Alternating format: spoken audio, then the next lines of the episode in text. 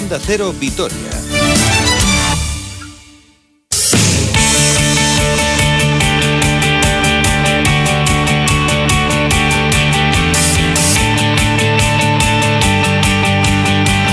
Las dos menos cuarto, tiempo de actualidad deportiva que está que arde, que miramos todos con, vamos, con, con dolor, con sufrimiento, con esperanza, con de todo al Deportivo a la vez. Roberto Vascoy, hola. ¿Qué tal, Susana? Sí, con tensión ¿eh? a lo que puede pasar Eso. hoy.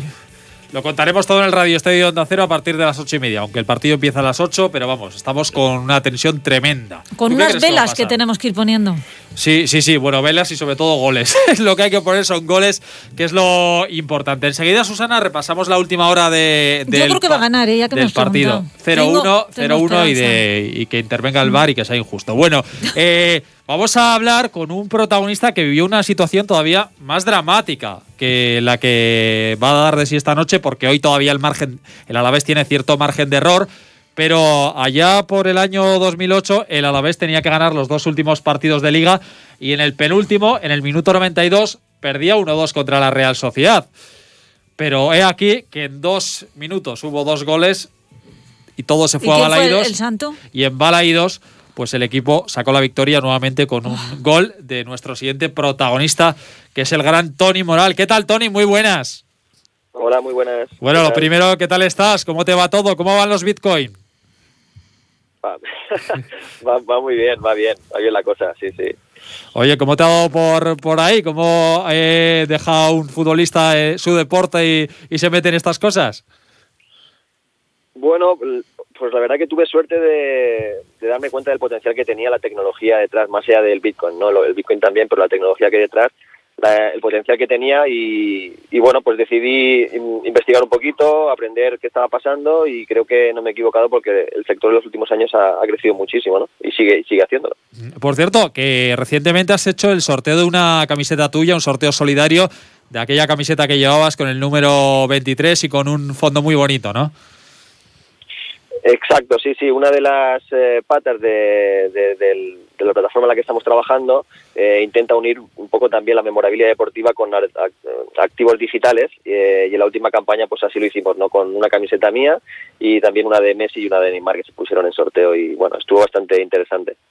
Bueno, Tony, queríamos charlar hoy contigo porque evidentemente estos días donde hay mucha tensión, ¿no? donde el Alavés está jugando mucho, vuestra situación en aquel momento, además en segunda división, que el tema era todavía peor, eh, era también de absoluta necesidad, jugabais contra la Real en un partido a vida o muerte. Eh, ¿Qué recuerdas de aquel partido? Porque todo el mundo recuerda tu gol. No se acuerdan tanto del que marcaste en Balaídos, por cierto, pero sí se acuerdan de- del partido contra la Real. Y los momentos previos, antes de entrar en lo que dio de sí el partido, ¿cómo se vivía en el vestuario un, un partido, una final, ¿no? Porque era una final aquel día contra la Real. Pues te puedes imaginar, ¿no? Con, con mucha tensión, pero bueno, una tensión que, que venía de, de- ser acumulada durante muchos partidos, ¿no? Durante muchas jornadas, ya que, bueno, fue una, temporada bastante convulsa y el equipo pues llegaba bastante cansado, ¿no? Físicamente psicológicamente. Eh, pero bueno, eh, al final la verdad que, que salió bien la cosa porque creímos hasta el último segundo, como se pudo, se pudo demostrar, ¿no? Y, además la afición la tuvimos ahí apoyando hasta última hora, que para nosotros también fue, fundamental. Mm, Claro, eso es uno de los condicionantes, ¿no? Es verdad que hoy se juega fuera, pero por ejemplo el domingo con- contra el Granada, con Mendizorroza a tope, la historia sería diferente. Tú siempre has jugado con público, pero ¿crees que esto condiciona de verdad o es más un topicazo? Yo creo que condiciona mucho, eh, y sobre todo cuando un club cuenta con una afición como es la del Alavés. Eh, o sea, muchísimos partidos se sacan gracias a la afición, eso no me cabe, no me cabe ninguna duda. Eh, y posiblemente el equipo se ha visto penalizado por, por, por esta parte también, ¿no? que ha tocado sufrir. Mm. Eh, Tony, en esos momentos previos, la semana previa, se hace muy larga. ¿Qué hace el jugador? ¿Uno se intenta aislar? Eh, ¿Qué hace? Bueno, cada jugador es un mundo, ¿eh? Eh, yo realmente lo recuerdo como, unos momentos eh, de tensión y de, y de angustia. Yo personalmente estuve tratándome con y trabajando con un coach las últimas semanas porque, ya te digo, llegaba eh, físicamente bastante cansado y sobre todo psicológicamente, ¿no? Y, y, bueno, esta persona que se llamaba Aitor me ayudó muchísimo a liberar la cabeza, eh, eh, pues dentro de, de lo que se podía, ¿no? Trabajando la parte más psicológica de todo esto y, y afrontar el partido pues siempre eh, intentando pues mm, dar lo mejor durante los 90 minutos y no tanto pensando en qué va a pasar si ganamos o qué va a pasar si, si perdemos, sino centrados en, en el partido, en, intentar aplicar un poquito lo que se trabaja durante la semana y yo creo que es un poquito la, la clave, ¿no? Lógicamente luego entran muchos factores más, ¿eh? Bueno, en el 92 perdíais 1-2, no servía el empate, Jairo marca el empate y después en el 94, en aquella jugada inolvidable, Miguel Pérez te pone un gran balón y ese remate tuyo, que te vas a abrazar allí con todo el público, salta todo el mundo al campo. ¿Cómo recuerdas aquello? Pues, pues un momento inolvidable, un momento inolvidable y, y la afición siempre se, se, encarga también de recordármelo. La afición me, me, demuestra mucho cariño y me lo sigue demostrando todavía después de que han pasado unos cuantos años y, y para mí, bueno, pues de vez en cuando me pongo el vídeo porque me gusta recordar la, las sensaciones de aquel momento, no solo mía, sino de lo que supuso ¿no? aquel gol para, para toda la afición y, y, para el club, porque también se está viviendo una situación bastante, bastante crítica en, lo, en la parte más institucional y económica. ¿no? Claro, lo que pasa es que aquel gol no salvaba, aquel gol os daba vida para llegar a, a la última jornada con opciones.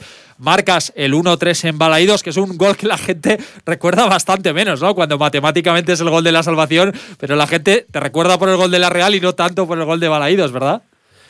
Bueno, la, la, mayor proeza fue la de la de la Real, eso eso no cabe duda. Y, bueno, pues eh, en Balaídos la verdad que al final se puso emocionante la cosa porque el Celta marcó incluso el, el 2-3 y, y, bueno, estuvimos incluso a punto de empatar, empatar, el partido que hubiera sido desastroso, ¿no? Después de todo lo que eh, se había conseguido, ¿no? Pero bueno, es lógico que nos acordemos de ese gol porque eh, la situación era era tan tan extremo, yo creo que más extremo no, no, no se podía hacer y, y, la, y la felicidad al final fue absoluta, ¿no? Para todos.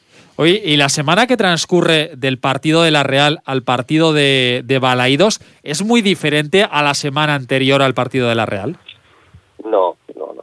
No, no, no, porque al final es lo que te digo, el, el equipo intenta preparar el partido lo mejor posible, pues un poco teniendo en cuenta eh, al rival y, y, el trabajo y la preparación a nivel también mental, pues es bastante, bastante similar. Te quiero decir, al final se trata de sacar los tres puntos como, como, como era la obligación también para, para el partido de la Real, o sea que no, se notó más o menos igual.